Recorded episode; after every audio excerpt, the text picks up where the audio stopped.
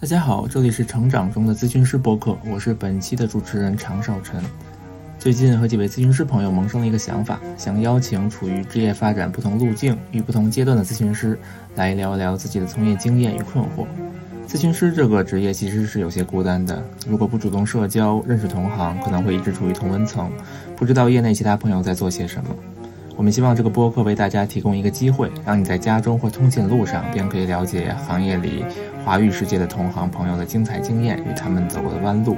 我们也希望将热点甚至争议中立的呈现给大家，促进行业中的交流。今天我们请到的嘉宾是谢维勇咨询师，他目前在北京怡宁医院任心理咨询师，北京大学硕士毕业。他曾任法官、上市公司法务总监、律师。他于2020年9月至2021年2月任北京大学第六医院临床心理中心脱产研修心理医生。他的采访将分为上下两期，本期也就是下期，他将会具体聊聊在转行这个过程当中，他都参加了哪些培训，尤其是北医六院培训的详细介绍，还有他近期在怡宁医院的工作经历以及对未来的计划，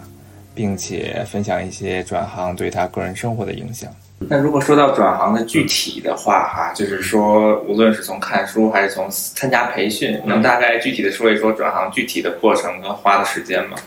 嗯，是，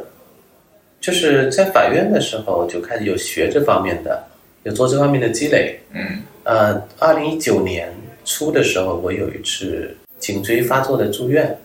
啊、那那次住院之后，我就去报了一些班，报了一些心理培训的班，嗯哼，嗯、然后还报了能具体说一下是哪些培训一吗个？是中科院心理研究所的心理咨询师培训，嗯，哎，那个花的时间比较长，那个得有，呃，光课就有一百八十多节课， 嗯那个时间挺多，然后书也挺多，有三本很厚的书，嗯对，呃，然后还主要还是跟一个台湾的心理师，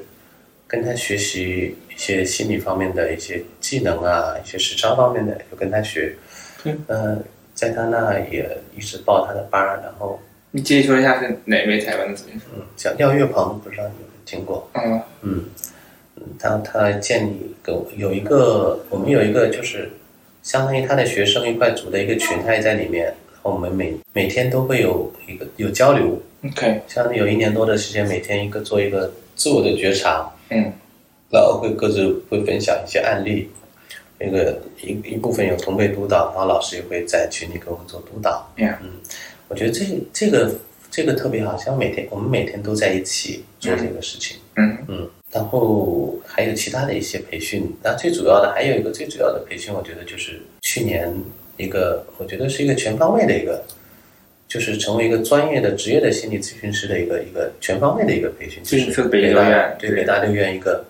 呃，北大北京大学临床心理中心的心理咨询与治疗的呃督导、呃嗯实践临床督导与实践研修班， ，OK，对能大概介绍一下这个课程的框架吗？或者它的课程大纲都是大概怎么样的？对，哎它首先它是它有主要有三部分，一部分是在病房，在住院病房里面做心理咨询，给那些住院的病人和住院病人家属做心理咨询，嗯嗯，然后跟着精神科医生查房，跟精神科医生一起讨论案例。讨论案情，相当于一方面，我们跟着精神科医生做的时候，我们除了不给病人开药啊，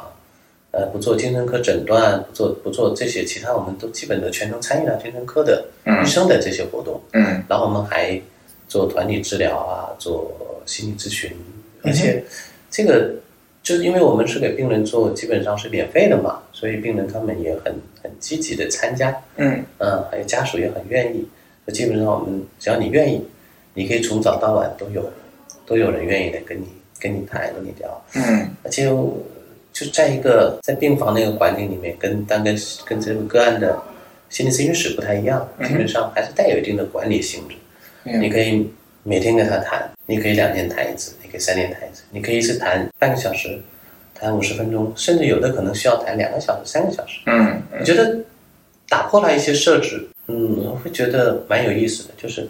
有的人就只适合每天谈十分钟，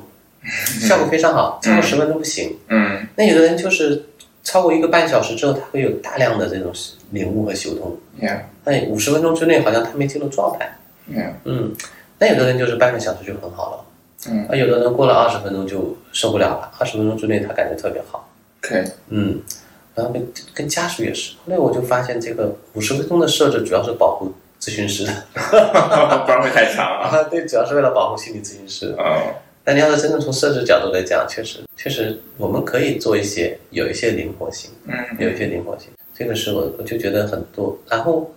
因为我们有很多心理咨询师在一起工作嘛，然后嗯我们会互相的借鉴，互相的讨论，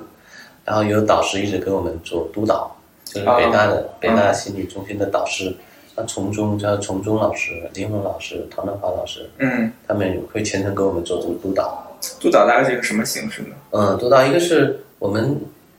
每周都有一次，就这半年之内，每周都有一次督导，每个人可以报自己的案例，这是团体督导。团体督导。嗯。另外，我们也可以去单独去问老师，嗯对他们基本上也都在。嗯，OK，对嗯，然后有什么情况单独问他们。然后，呃，六院还有一个很有意思、很好的一个点，就是他的精很多精神科医生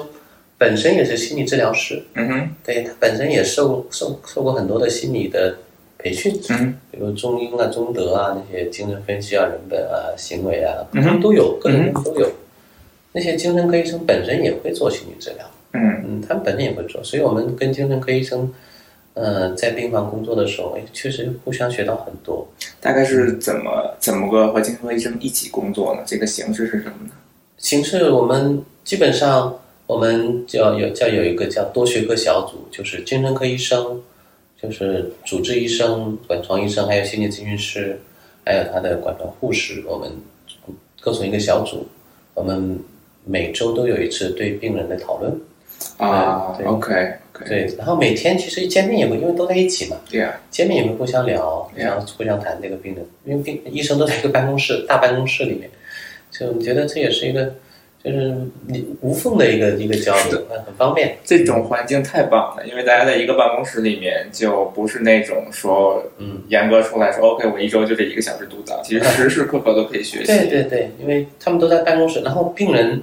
都在同一层楼，嗯然后他们的门基本都是开着的，嗯然后他们都在一个大厅活动，嗯所以基本上你想找谁就能找到谁，想见谁就能见到谁。嗯，嗯，然后医生你想见谁也能见到谁。对呀，随时随地，这是叫浸泡式学习。是的对，是的我觉得这个感觉特别好。对，是的这是一个。然后还有一方面就是，我们有两个两个来月的时间是就跟着那些老师，跟着那些心理老师出诊，比如跟崇中老师、林红老师、唐德华老师，还有呃还有其他很多很多专家，我们全是跟那些专家一起出诊。嗯对，那跟专专家出诊的时候呢，那专家基本上提前会跟我们说一下情况，然后咨询结束还跟我们交流一下，那嗯这个特别好，嗯。那尤其是那个崇中老师和唐东华老师，还有林红老师，都会跟我们有很多的这方面的交流。像林红老师，他的那个系统家庭治疗，有的时候还把我们纳入进去，让我们就当场就在反馈，反馈你有什么看法啊，你有什么建议啊，你感受到什么，就跟直接跟来访，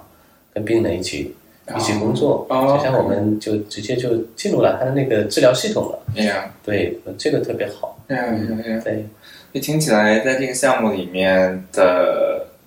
医生和督导师，或者说可以学习的对象，都是有一手临床经验非常多的，对对所对以，其实时时刻刻都是一个很好的学习的机对会，。是的，是的。那在这个项目里面，我好奇它有具体的课程部分吗？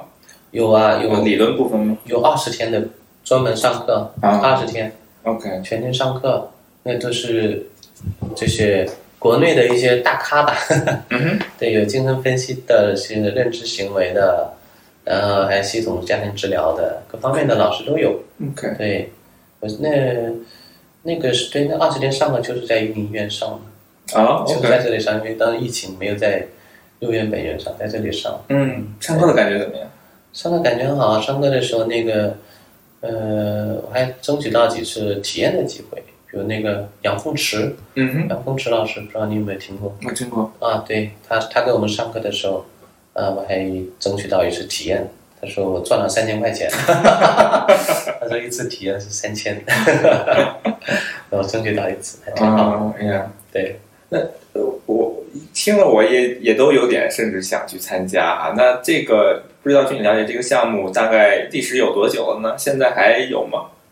它应它应该是原来每年两期，我们是第二十五期，以前都是都是北大临床心理中心主办的，嗯但这一次我们这一期是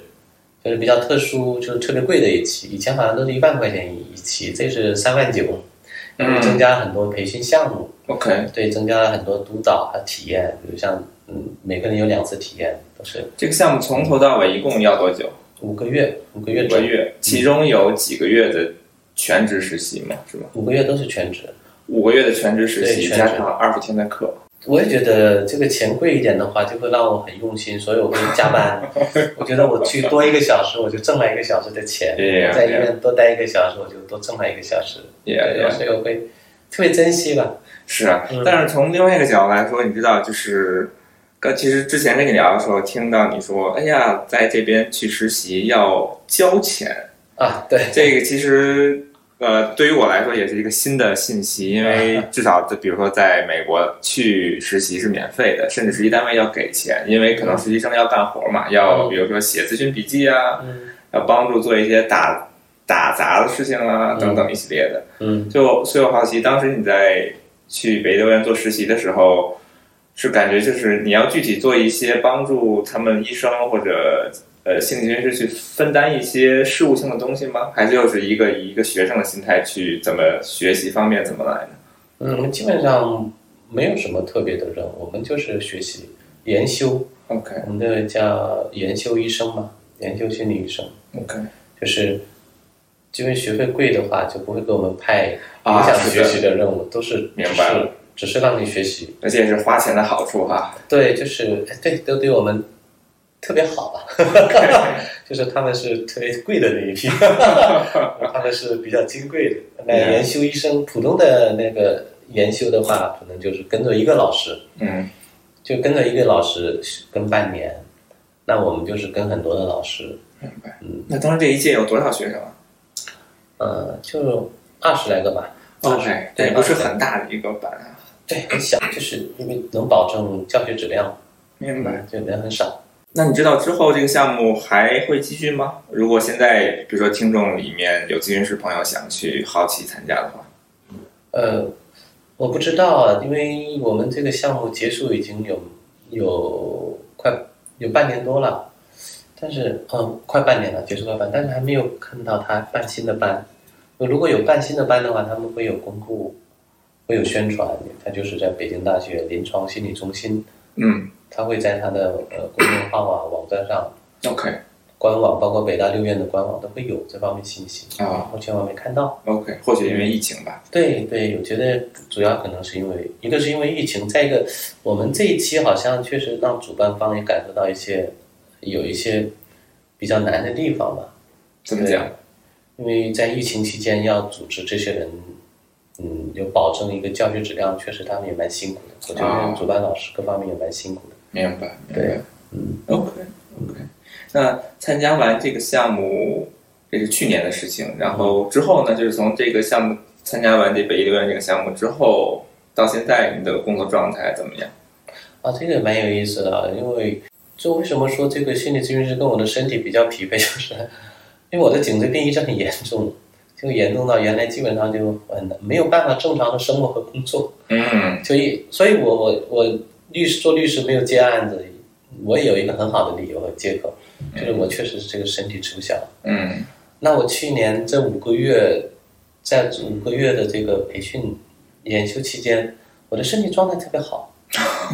好神奇啊！对，就那五甚至有那么半个月的时间，那那个杨凤芝老师给我做了一次体验，之后有半个月的时间，我的身体基本上就没有疼痛感了哇，啊。后来那个林红老师跟我说，一次体验是不可能有这种效果的，然后我身体又开始痛起来， 心理暗示好强大。对，蛮有意思。然后这个活动结束之后呢，啊，我就呃到医院应聘心理咨询师，嗯呃，应聘完了之后呢，然后我就去医院检查，我说我的颈椎应该快好了， 我感觉越来越好了，我就去去医院检查了一下，然后 去北医三院，北医三院就在北医六院旁边，然后到了熟悉的北医三医院，然后医生就直接叫我住院开刀。啊，OK，你再不做再不开刀的话，半个月就半年到两年之内，百分之百瘫痪。然后我说那天个，哪，OK，我说那个，我说我也是北京大学毕业的，你别蒙我，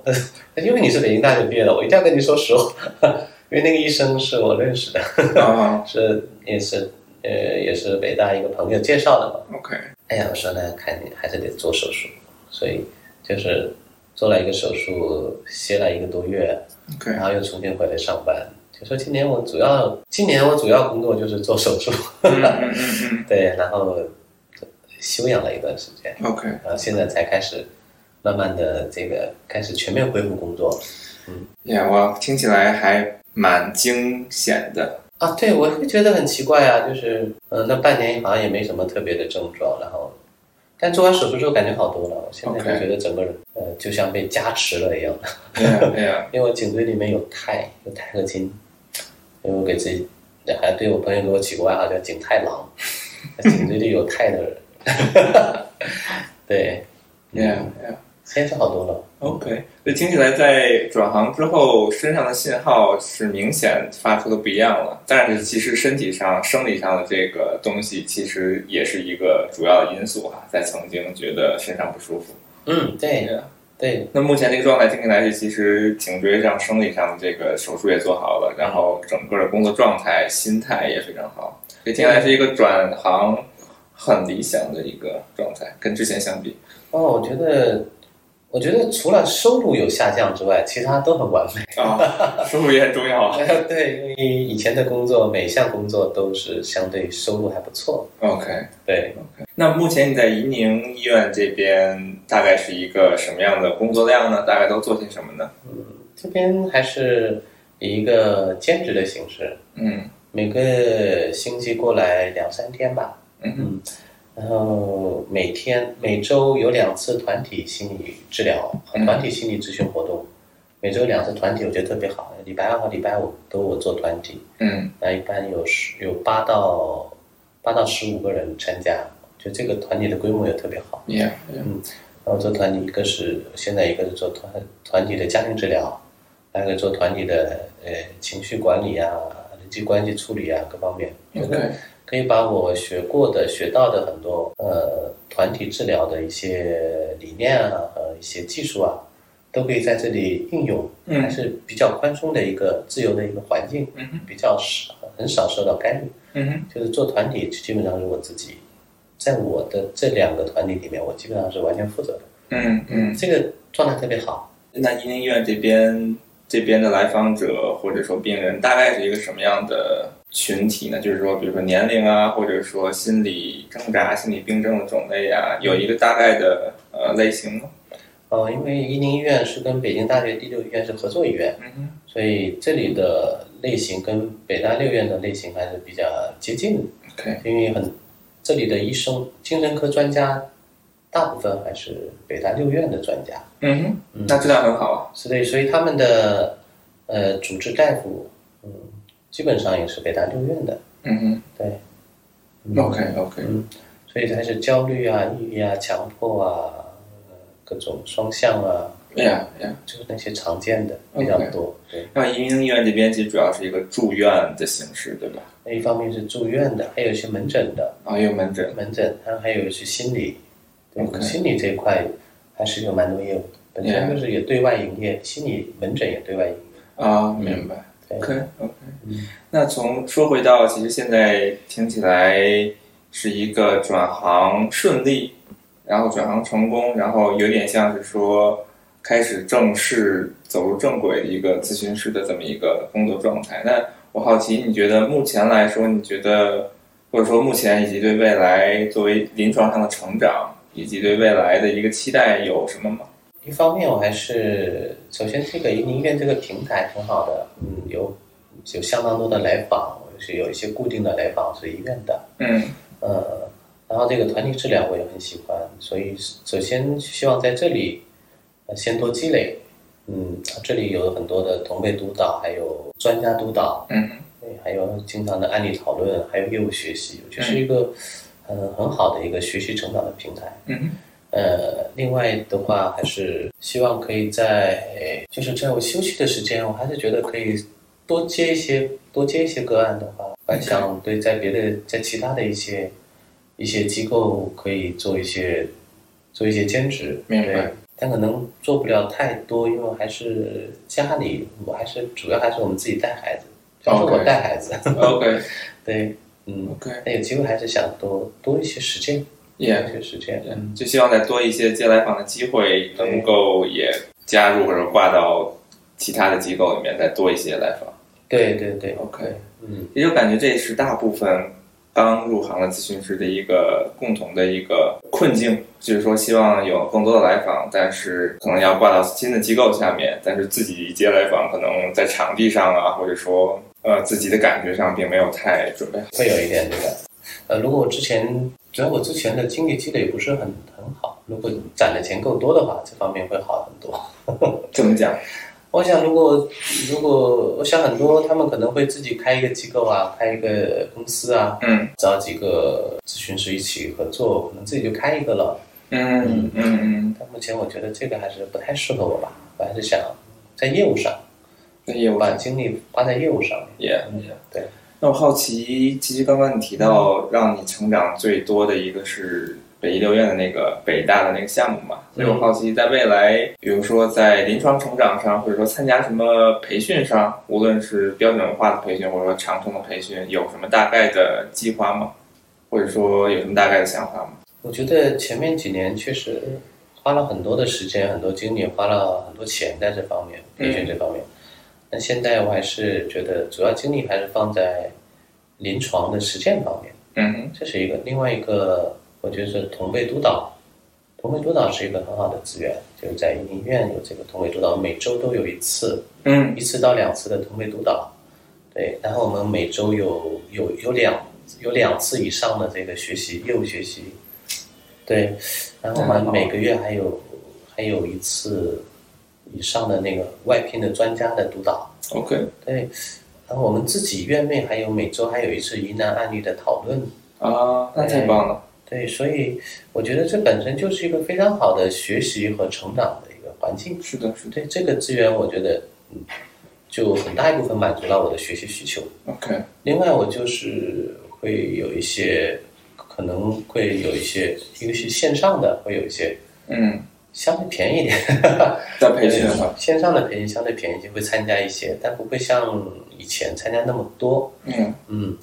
然后就是持续的个人的体验，就是我还是我的心理咨询师还是会一直给我做这个做这个体验，我觉得这个还是可以继续做下去。嗯哼，然后督导的话，我的我自己的督导老师还是会一直跟他一起学习，嗯所以这样的话，我觉得目前我还感觉差不多，因为我因为那个崇中老师跟我跟我们说了一句话，我觉得特别能安慰我，他说当有一天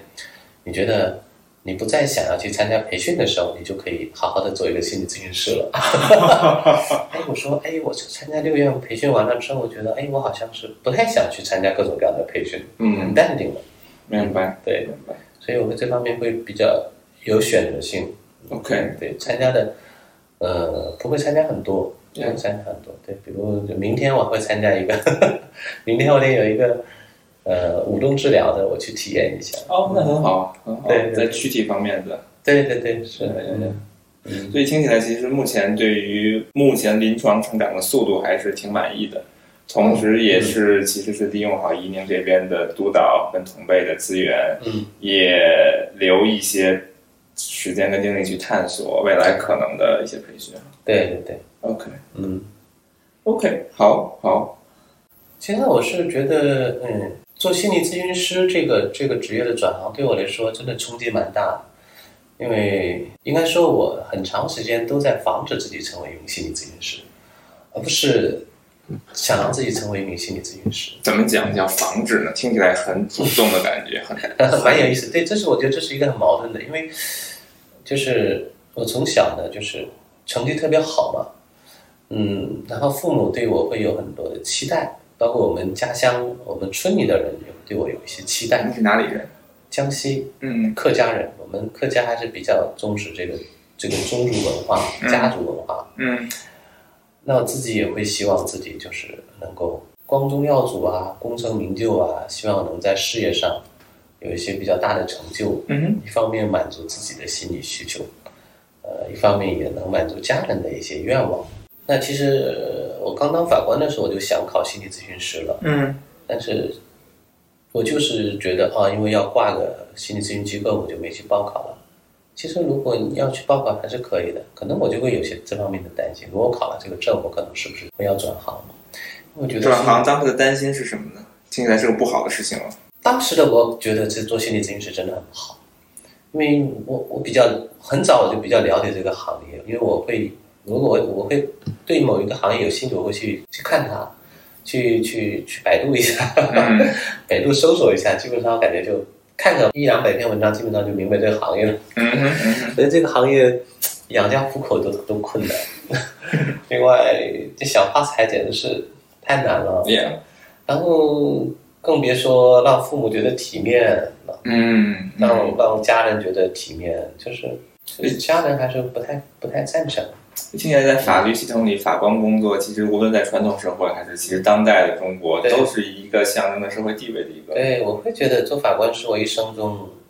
很荣耀的一件事情。嗯哼就像我就是我，我觉得考上北京大学的研究生是是一种荣耀，那当法官也是一种荣耀，那做在央企的大这个上市公司做法务副总监也是一种荣耀。那做律师，我觉得也是一种荣耀。而唯独做心理咨询师，我觉得对我来说，就是至少目前为止，甚至在后面很长时间，我都觉得跟荣耀两个字不太 沾边。嗯完嗯全是因为我自己很喜欢，完嗯全是因为我觉得我的身体很，但我的身体就是要来做这个做这个工作的。嗯就是如果说如果说现在能让我重新热爱我的律师行业，我的身体也能适应这个行业，我觉得我会义无反顾的去做律师 去。嗯哼嗯对我这确实会这样。哼嗯我只是觉得真的是，可能有的时候啊像冥冥之中，像命中注定，好像我可能我会觉得自己好像就是要做这个这份工作，然后这份工作我原来就是很不赞成的，但是好像每一步都会往这里逼，嗯好像最后就是不由自主的走到这一步来了， ，OK，嗯，我会有这种感觉，所以我我真的不觉得说做心理咨询师是为了。满足自我的一个是自己创伤的一个极限，或者是自我内心的一个满足，是自恋的一个满足，不觉得，我是觉得就是很单纯、很单纯的那种喜欢，觉得自己很单纯、很单纯的这种，好像与生俱来的有那么一种擅长在里面。 Yeah. 就像就像我经常会去救那个小猫，嗯就是我们小区有天井，那个猫会掉下去，掉下去那有有七米深，六七米深，呃很难救上来。那小区里面有一群人，就是爱心人士，他们会打找物业啊，会用各种方法去营救那些小猫，嗯但是很难成功，因为那个确实太难了。呃，我就会，我后来想了一个办法，我我买了一个七米长的可伸缩的那个可伸缩的那个捞鱼的那个网，所以每次我都能把它们救上来，嗯，但是要花很长时间，可能要花两三个小时去不停的去，哇，但很辛苦做这件事情。做这个事情的时候，也也没有人会夸你，也没有人会鼓励你，也没有人没有人会说你，只是我很单纯的做这件事情。做这个事情，我就觉得就是进入到一种很很好的一个状态，嗯，有点像心流。嗯，我听说过这个词，对，就是好像那一刻就是没有了时间，没有了空间，只有这件事情嗯在那。嗯，对，这就是我做心理咨询的感觉。对，听起来在心理咨询这个行业里面所做的事情，有点和你的本性是在一个频道上的。对对对，是这样。对，嗯，特别就觉得这种真的这种很单纯的感觉，好像你可以就不用去管你的收入，不用去太在意你的回报，嗯嗯，甚至比如像有的有一些病人，因为我因为我在六院可能会习惯性的说有的病人，但其实就来访者吧，或者叫案主，呃，他们有的就是在咨询过程当中，他们可能会对我有产生很多的负负移情，嗯很愤怒，呃，会甚至会说我很多不好的话，哎，这个时候我会感觉特别好，对，因为这个时候他说明他在迅速的康复，他在好转了。比如说 OK 他从小都没有说过一个不字，他敢拒绝我了，呀，啊，他有力量了，哎，后面他状态越来越好了。我我我这个时候我就会觉得哎我感觉很好，就比那些呃对我产生正义情那个对我特别欣赏，特别特别特别那个，明白。比那种感觉还好，所以我就觉得，哎，我做这个好像是，嗯，可能就会有那种好像天天然的那种感觉， Yeah. 自然而然的那种感觉，我很喜欢。呀呀呀嗯，呀，这种感觉其实我听到不少在心理咨询这个行业或者主动转行的朋友嗯都多多少少描述过这种感觉。嗯但同时，呃，可能就像刚刚你说的，心理学这个行业在中国的传统文化里又不是一个传统行业， 可能传统行业就是比如说中医啊，但是它跟心理学这个西方的行业的这么一个感觉又不太一样，就它这可能近十年、近二十年，可能不是二十年吧，近十年才有的一个行业，嗯所以好像又没有在传统的这个价值体系里面有相应的位置。但是同时，这个很多人又在这个行业当中找到了一些和自己本性很契合的地方，所以对听起来其实这是一个很有意思的当下的或者说这个行业的一个算是社会现象的一部分吧。对，我觉得就是中国大陆还是二零零八年汶川地震那一下，心理咨询行业才发展起来，真的。嗯嗯，然后这几年的话，我觉得心理咨询师主要不是在挣来访者的钱，是在挣心理咨询师的钱。自己搞的跟那个对那传跟传销似的，是吧？对，就我看你看那广告说想呃年收入百万嘛，然后来学心理咨询吧。哎呀，我没看到这个我都， 哎呀，我说这个这太可怕了，就是嗯，这就是内卷。也也嗯，是的，是的，是，所以很多人就是花很多的钱，我认识很多人都花花几十万、上百万甚至几百万来学这个，学如何成为一个心理咨询师。嗯，但我觉得，嗯，可能效果很差。也嗯对，因为他们不是，他们我是感觉被骗了，嗯并不是被教育，并不是被培训，而是被骗、被洗脑。也是的，对，对是的这种现象挺多。那那因为我我因为我原来是做法官、做律师、做法务这一块，就是呃，本来我们就特别关注社会的阴暗面嘛，嗯所以我们对这个行业的一些阴暗面可能就会比较敏感。嗯嗯对，嗯嗯，嗯所以不觉得这是一个很美好的职业，但是只是因为我太喜欢了。嗯，嗯的确，刚刚你说这个现象好像有点像是跟刚刚我说像传销一样嘛，就是说并不是为了把这个商品卖给他需要的人，而是把这个商品卖给想再去卖这个商品的人。对对对吧对对对，会有那种感觉。嗯对，是的。 Yeah, yeah，对，OK，呃，我想想还有什么话题，还有什么吗？你觉得？我觉得我还是对这个行业比较有信心的。嗯然后我也做好了准备，就是过几年比较清，比较也不能叫清贫吧，可能过几年比较清淡的生活吧 Yeah.，啊，把自己经营好，嗯，希望能够在这条路上走下去。我会觉得，我以前所做的每一个工作，可能都会想要做到极致，嗯都会想做到最好。唯独我觉得这个行业是让我觉得，嗯，只要我能做下去，只要我能做到一般般，就很好了。嗯就像我在救那个猫的时候，只要我在做，就很好。至嗯于结果怎么样，只要能差不多就可以。嗯嗯对，听起来除了行业地位和收入以外，这些奖励来说，并不是那么重要了。重要的是，其实我在这儿做这个事情就可以了。对，另外我会觉得，就因为我做心理咨询师确实是没有优势嘛，因为第一我不是心理学专业的，嗯第二我也没有医生背景，然后我也没有心理咨询师，就是零一七年以前的心理咨询师的证。嗯那这样我在我要在这个行业就会比很多人可能要更辛苦一些，嗯对，嗯所以这就是就会觉得这是我家人特别不能理解的地方，就是你明明要放着那么好的，不做你要做这个，但就是我做这个，在这样的环境下，我还是希望能够做下去，能够做好。嗯嗯，这可能，然后我还会有一点感觉，就是我经常也会在怀疑，就是我到了中年再来转行，而且这么跨这么大一个跨度的转行，到底是不是一个呃意气用事，嗯是不是一时冲动，嗯是不是不成熟的表现？ ，OK，嗯，我其实会有很大很多这种怀疑在这里，但我会更多慢慢就是自己不断的自我觉察，然后跟我的体验是心理咨询师一块工作，包括我的督导老师一块工作的时候，我会觉得，嗯，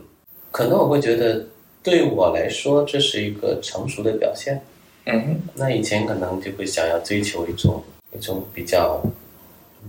比较世俗、比较认可的一种东西，嗯那现在我就是我可以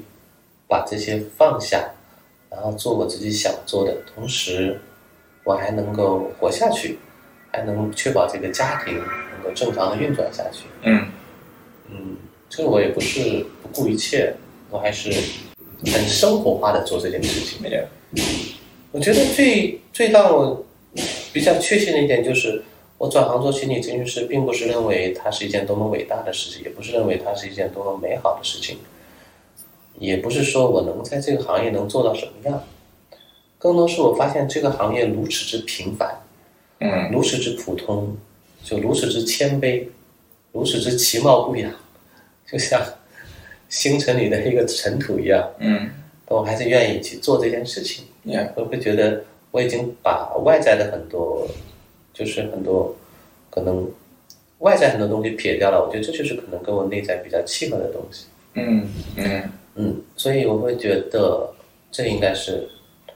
这应该是能适合我走下去的一个道路。 ，yeah。嗯听起来这种动力其实比听起来做法官的社会地位以及高收入，其实这种动力好像更能持久下 去。对，我觉得这是我内在的天然的一个动力在起作用，而以前很多就是真的是一个，有很大一部分就是世俗的诱惑，就是光宗耀祖、荣耀那种社会地位、权力， Yeah, yeah, 对那种感觉，对，可能是那也有一部分那种驱动力，但那些驱动力都去掉之后，还能做一件事情，嗯，嗯能留下来的好像才是能嗯，持久下去的。对对对对，刚刚听到你说，其实我感觉现在刚刚听你说，你是有一点跟孩子陪伴时间很长吧？ 对对然后现在如果你一周工作两三天的话，其实我觉得能陪伴孩子这个事情本身，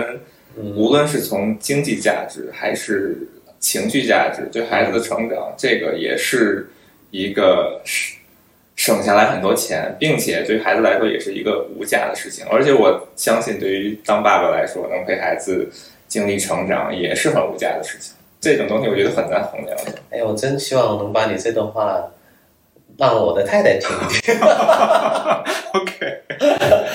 因为二零一八年开始，我基本上就没有上班了，嗯我基本上就处于休业的歇业的状态，就是陪孩子。嗯一方面陪孩子，另外一方面有个很好的结果就是我的颈椎病很严重，然后我没有办法正常工作，嗯嗯因为一八年就受不了了，然后一九年就扛不住住院了，嗯嗯呃，二零年去参加六月的培训，啊，今年开刀做手术。嗯嗯所以一八年到现在，基本上我都是全职在家陪孩子。嗯，对。对啊，在北京请个保姆多贵啊！如果父母不在北京的话，这是一个，这是一个很难从各种方面都很难做的事情。如果能由自己来亲自做的话，其实这整个是一个很不一样的事 情。对，我就想自己带，但但是我们就是，就我们家是我们家孩子一直是抢着带，啊 OK 有人 OK 抢着要带。 OK 就是我，我岳父岳母还都挺年轻的，他 OK 们自己非常想要带这个孩子，想要把孩子带回老家去，然后一哦直想要孩子留在身边。 OK 对 OK，嗯，明所白。以对，所以这几年也是我了以自慰的地方，就是嗯，我我在陪孩子，然后我觉得这是我挣多少钱都没有办法来衡比较，这是一个不具有可比性的。是的，是的，嗯，对，包括我现在也哦是，我会觉得啊、反正我在陪孩子呀。好，那我们今天就先到这里。好的，好的 OK OK，好，那最后非常感谢谢维勇咨询师，其实跟我们分享了从做法官到转行的心路历程，以及作为咨询之之后这两年的一个职业感悟，以及对于未来发展的一个期待。我们这一期的成长中的心理咨询师播客就先到这里，嗯，好的，好，谢谢大家，好，谢谢，嗯再见。好，再见。